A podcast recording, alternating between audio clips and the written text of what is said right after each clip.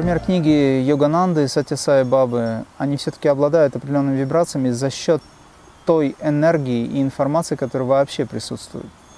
И человек, который читает эти книги, он определенно получает вдохновение.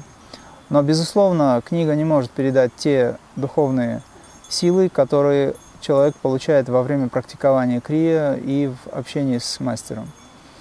Поэтому очень ценны групповые работы в особенности, поскольку там, где пятеро практикуют крия, бабаджи уже присутствуют.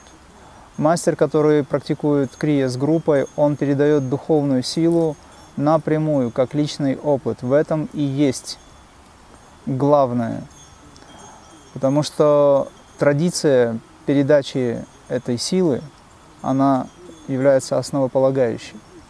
Когда люди приходят к мастеру, они приходят за энергией, за духовной силой. И мастер отдает эту духовную силу, и во время такой совместной работы, на семинаре или на ретрите, неважно, в прямом общении просто, обязательно человек получает это вдохновение, эту силу. И с этой силой он уходит, практикует, дабы пробудить свои жизненные центры и подняться над всем. Поэтому во время семинаров, во время ретритов происходит очень много интересных событий. Огромное количество людей могут получать эти токи, эту энергию, которая трансформирует.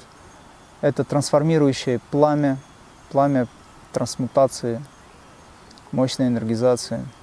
Это происходит как метод прямой передачи.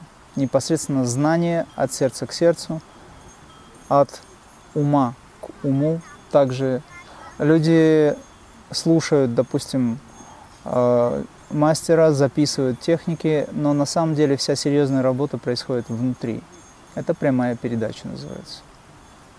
Метод прямой передачи – это очень мощный способ быстрой эволюции учеников или чела.